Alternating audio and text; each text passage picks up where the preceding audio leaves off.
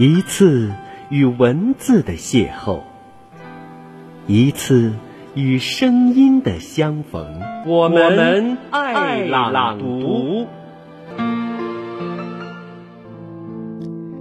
请听台词经典诵读《推销员之死》，训子。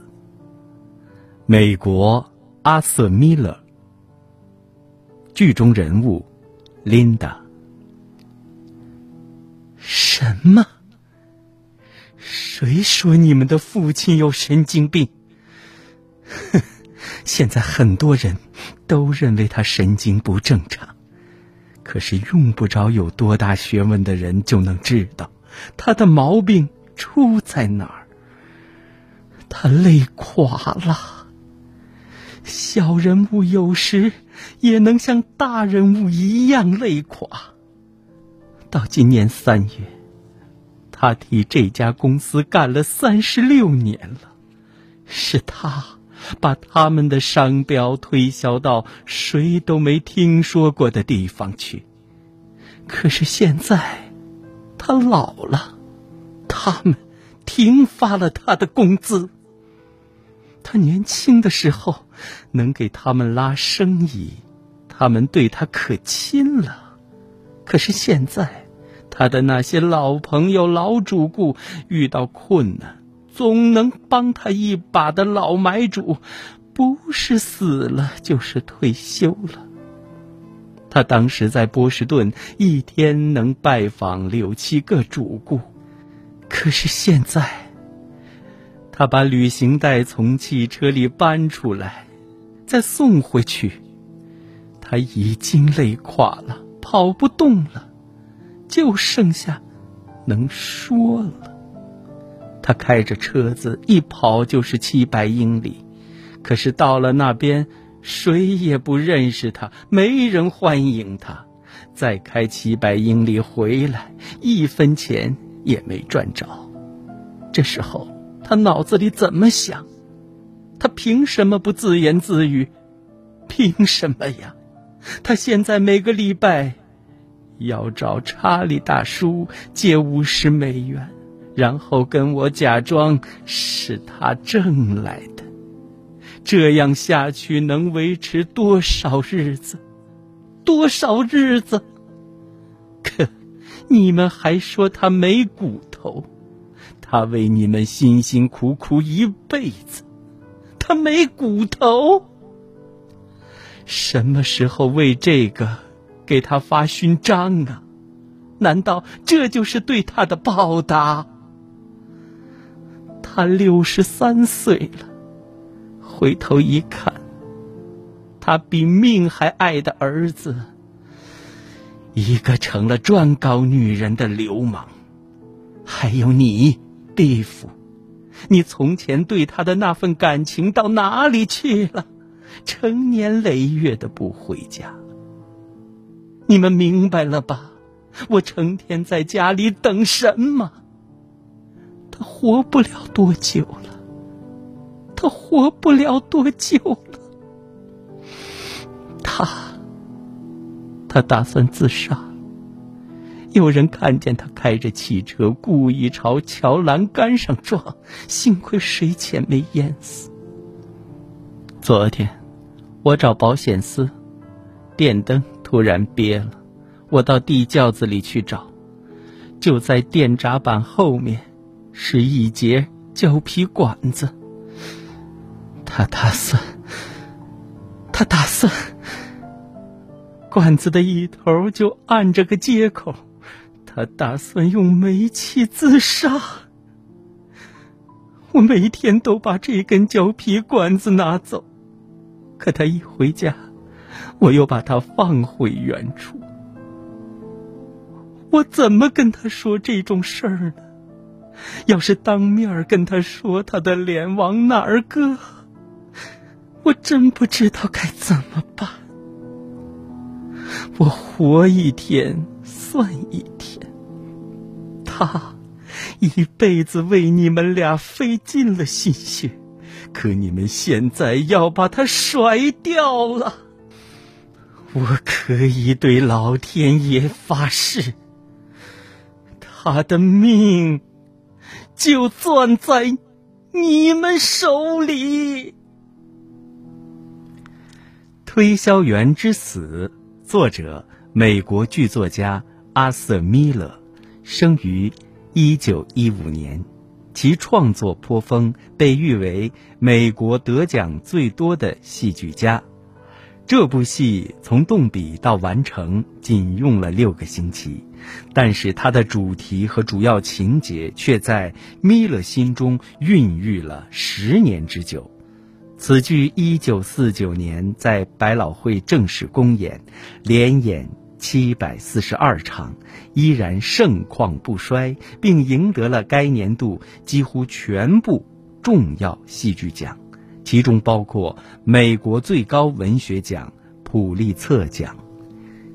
一九九九年，密勒再度因《推销员之死》这部不朽之作，获得美国重要奖项——艾米终身成就奖。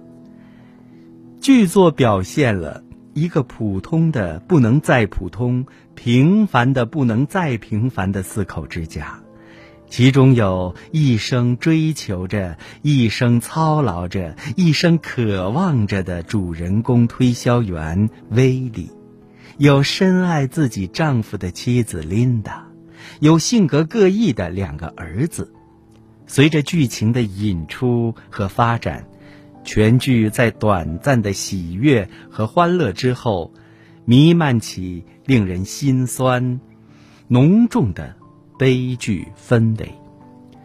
我们选的这段台词出现在第一幕，当妻子琳达发现年老的丈夫由于辛劳而又拮据，愿望总不能实现，时而神经质，甚至徘徊在死亡的边缘时，心里充满了担心、苦闷和恐惧。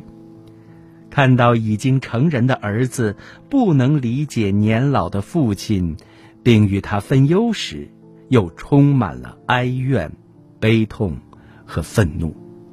在忍无可忍之下，琳达把多时埋藏在心底、一桩又一桩令人不寒而栗的事实和真相，告诉给儿子们，道出了他的命就攥在。你们手里的秘密，对他们进行训诫。朗诵这段台词，要充分表示琳达对丈夫的刻骨铭心的爱，展示一段深深埋在心底的倾诉。注意台词的逻辑性，更要设计和处理好恰当、真实。而又深深的悲痛，请听经典台词《雷雨》，说鬼，作者曹禺，剧中人物鲁贵。这屋子里有鬼，一点儿也不错，我可偷偷的看见了。他自负的说：“那是你爸爸的造化。那时你还没有来，老爷在矿上，那么大阴森森的院子，只有太太、二少爷、大少爷住。那时这屋子就闹鬼。二少爷小孩胆小，叫我在他门口睡。”那时是秋天，半夜里，二少爷忽然把我叫起来，说：“客厅里又闹鬼，叫我一个人去看看。”二少爷的脸发青，我也直发毛。可是我是刚来的底下人，少爷说了，我怎么好不去呢？我喝了两口烧酒。穿过荷花池，就偷偷的钻到这门外的走廊旁边儿就听见这屋子里啾啾的，像一个女鬼在哭，哭得惨呐！心里越怕越想看，我就硬着头皮从这窗缝里往里一望，就在这张桌上点着一支要灭不灭的洋蜡烛。我恍恍惚惚的看见两个穿着黑衣裳的鬼并排的坐着，像是一男一女，背朝着我。那个女鬼像是靠着那个男鬼的身边哭，那个男鬼低着头直叹气。我就趁着酒劲儿，朝着窗户缝轻轻咳嗽了一声。就看这两个鬼嗖一下分开了，都向我这边望。这下子，他们的脸清清楚楚的正对着我，这我可看见鬼了。那个女鬼呀，鲁贵回头低声：“是我们太太。”那个男鬼。你别怕，就是大少爷，就是他，他同他的后娘就在这屋子里闹鬼呢。所以呀，孩子，你看开点儿，别糊涂。周家的人就是那么一回事儿。我吓了一身汗，没等他们出来，我就跑了。这两年过去，说不定他们以为那晚上真是鬼在咳嗽呢。雷雨是曹禺先生竖起的一座碑，鲁贵是曹禺先生刻画出的一个闪着异样光彩的典型环境里不可抹去的一个典型人物。为了练习不同人物的不同台词要求，也为了丰富我们的考核内容，我们从剧作里截取了这样一个不同凡响的角色。剧本为演员提供了一个有血有肉的、十足的下贱的奴才形象。演员要想把这一形象生动地展现在观众面前，就必须用台词的种种手段刻画出他的鲜明、生动、独特的人物个性。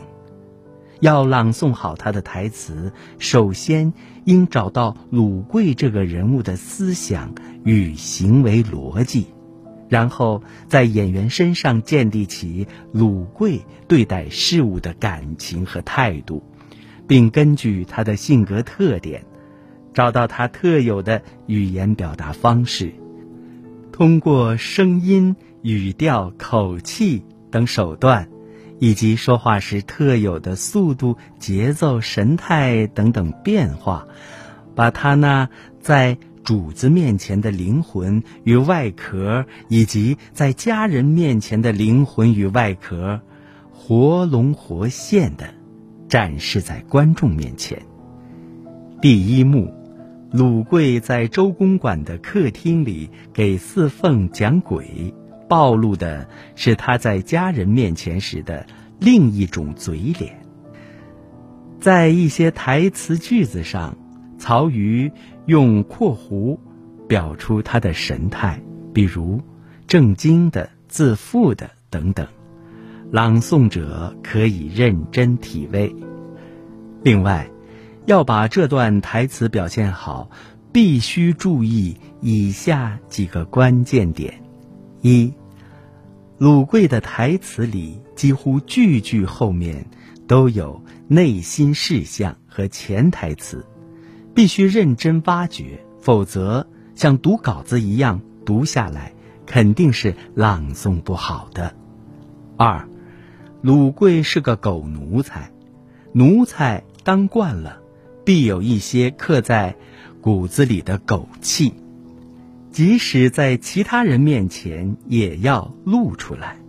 比如曹禺在介绍鲁贵时，有这样一些话：约么有四十多岁的样子，神气猥琐，和许多大家的仆人一样，总习惯假笑和谄笑。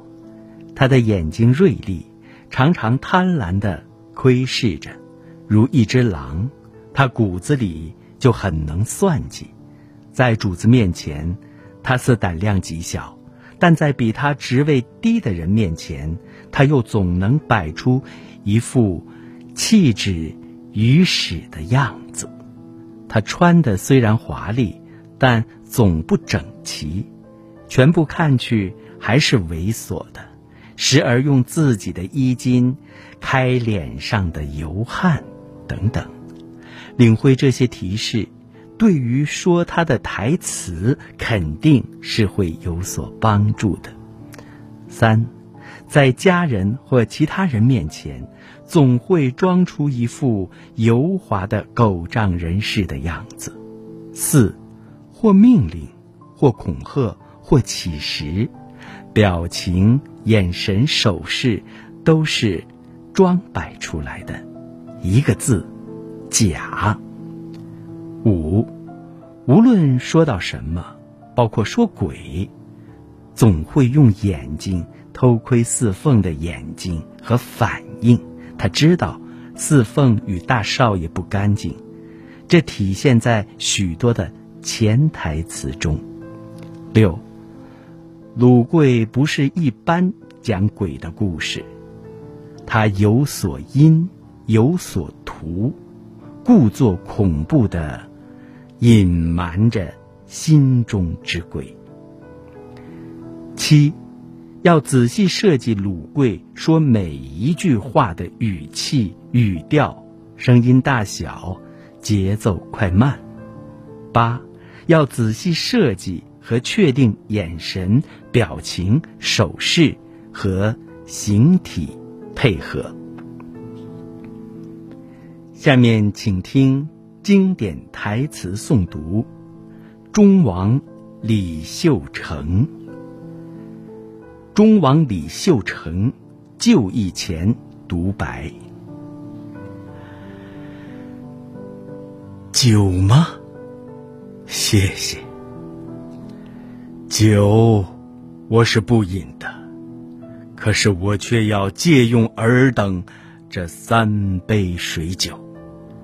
取杯，举杯，奠酒。天王，东王，南王，西王，一王啊！请你们的英灵来享用我的第一杯敬酒吧。回想我们在今天起义的时候，你们。用无比的热情，用超绝的智慧教导我们去杀灭清妖，鼓励我们去驱逐贼寇，要我们齐心协力去光复我们的锦绣江山，要我们天下穷苦的老百姓自己来搭救自己。我们数十万兄弟姐妹们，在你们的统帅下。雷霆万钧，摧枯拉朽，势如狂风暴雨，围长沙，斩吴汉，下安庆，取南京，痛快淋漓的为我们民族血洗了二百余年来的深仇大恨，堂堂皇皇的光复了自己的疆土国家。你们虽然先我而升天了，然而你们那光辉的业绩、雄伟的功勋，将永远深深铭刻在我们民族同胞兄弟的心中。十五年来，在我们的一切大大小小的战斗中，英勇牺牲了的百万兄弟姐妹们。请你们的英灵来享用我的第二杯敬酒吧。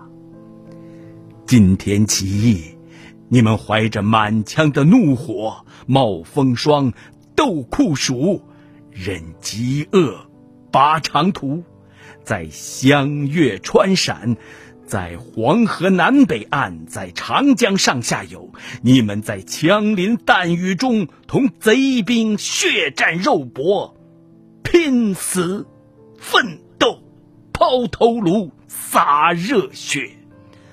你们的热血。像长江大河流遍了一十六省的城原旷野，虽然你们的尸骨已经化作了泥沙野草，但是你们壮烈的牺牲精神却是浩气长存的。这第三杯酒，你们。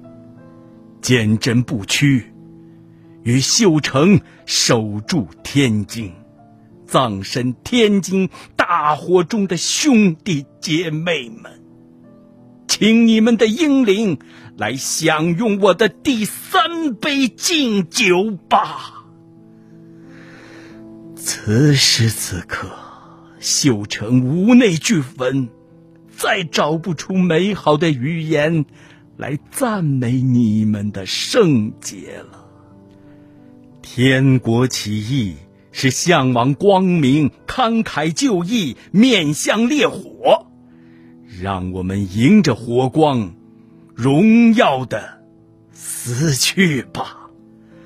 我相信，我们中华民族定会有新一代优秀儿女为我们的家园改地换天。我只想说，兄弟姐妹们，英灵慢走，修成来了。九四，取我的剑来，请听经典台词诵读，《茶花女》。玛格丽特自语，作者，法国小仲马。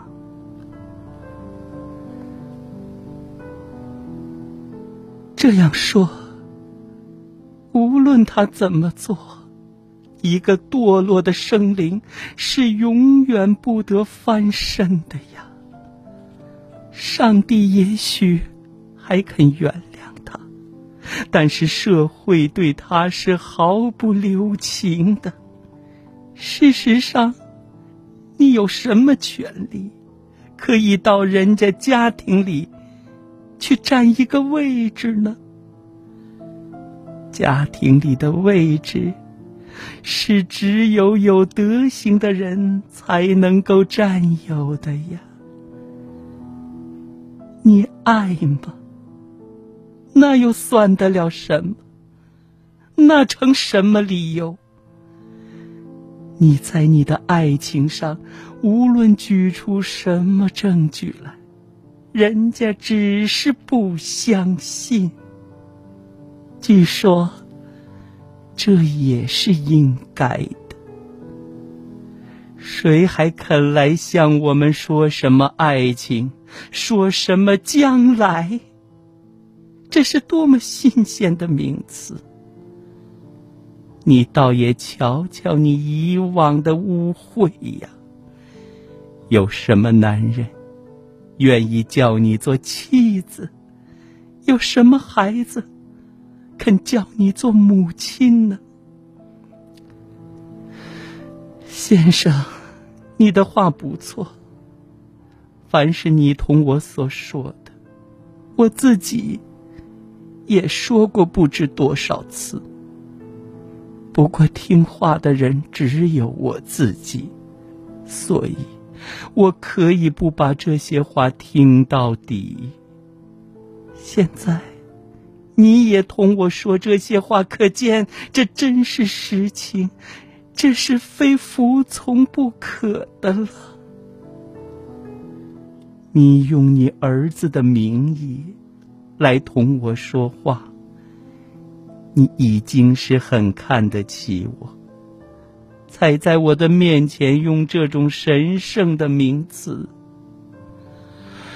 好，先生，请你将来向你那年轻、美好、纯洁的女儿说一说，因为我是为了他，才把我自己的幸福牺牲掉的。你同他说。世界上只有一个唯一的希望，只有一个唯一的思念，只有一个唯一的梦想。可是，因为为了他，这个女人就放弃了一切，用双手把自己的心捣碎，而死。了，先生，我是一定会为这个事情死的，或者这样，上帝可能宽宥我吧。请听经典台词诵读，《茶馆儿》。王利发台词，作者老舍。青年时期的王利发。哎呦，秦二爷，你怎么这样闲在？会想起下茶馆来？也没带个底下人？哦，您说是来看看我这个年轻小伙子会不会做生意？哎。一边做一边学吧，指着这个吃饭嘛。谁叫我爸爸死的早，我不干不行啊。好在照顾我的主都是我父亲的老朋友，我有什么不周到的地方，都肯包涵，闭闭眼就过去了。在街面上混饭吃，人缘定要紧，反正。我按照我父亲的老规矩，多说好话，多请安，讨人人的喜欢，就不会出大岔子。您坐下，我给您沏碗大叶茶去。您坐一坐，有您在这儿坐坐，我脸上有光。向内喊：“李三，沏碗高的来。”转向。老年时期的王利发，嘿嘿，我呀，做了一辈子顺民，见谁都请安、鞠躬、作揖。我只盼着呀，孩子们有出息，冻不着、饿不着，没灾没病。可是日本人在这儿，二栓子逃跑了，老婆想儿子想死了，好容易日本人走了，该缓口气儿了吧？谁知道啊？嘿嘿嘿，改良。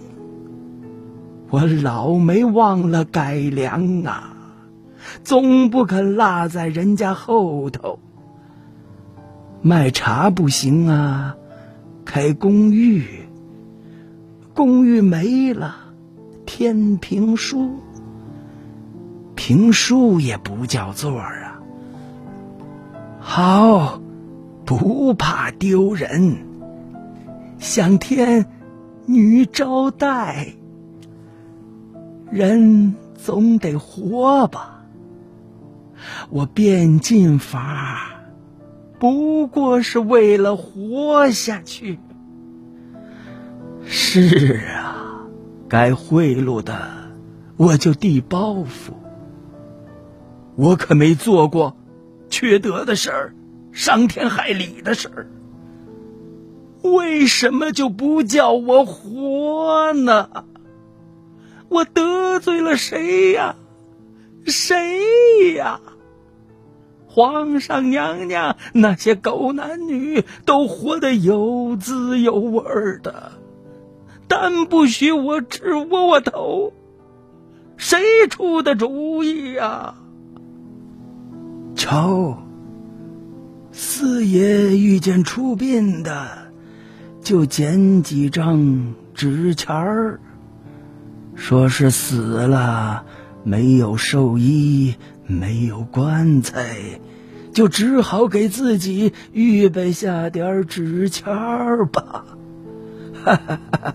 好啊，好，自己祭奠祭奠自己吧。把纸钱儿撒起来，对，就照老年家出殡的规矩喊喊。四角的更夫，本家赏钱一百二十吊，一百二十吊。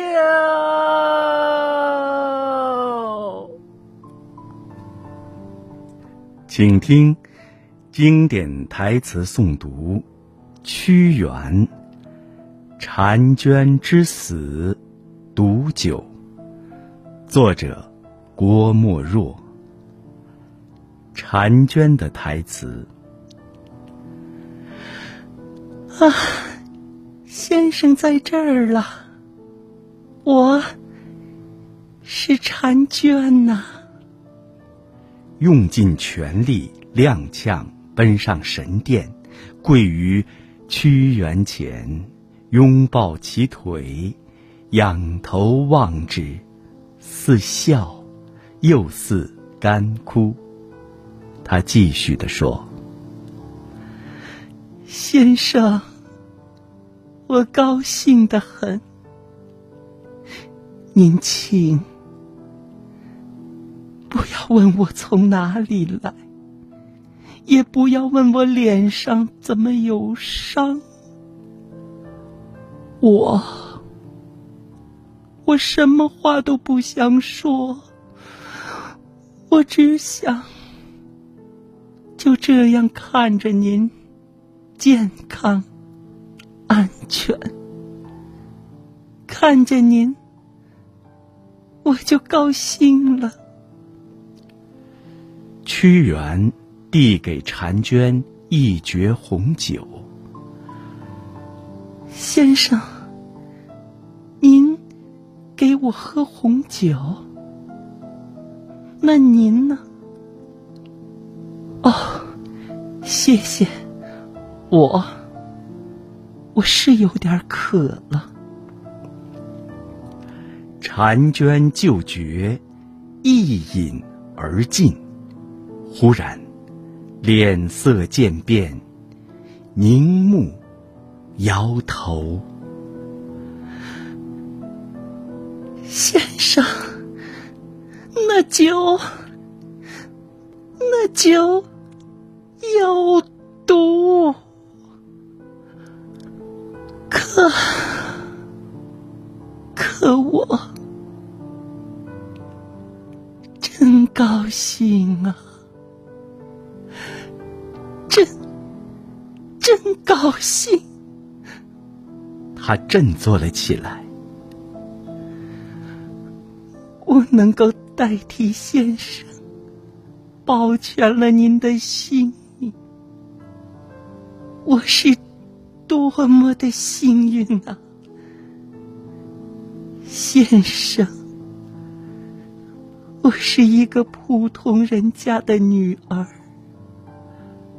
我受了您的感化，得到了您的教诲。知道了做人的责任，我始终诚心诚意的服侍着您，因为您就是我们楚国的主食。我爱楚国就不能不爱先生。先生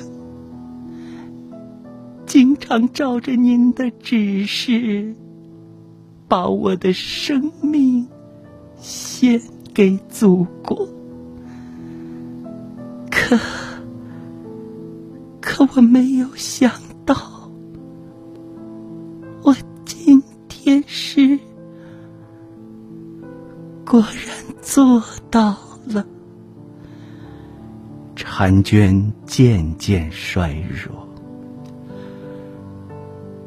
我把我这微弱的生命代替了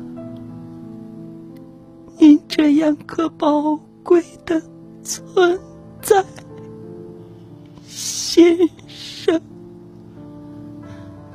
我真是多么的幸运呢！不过，为了出国，您您千万要小啊！我我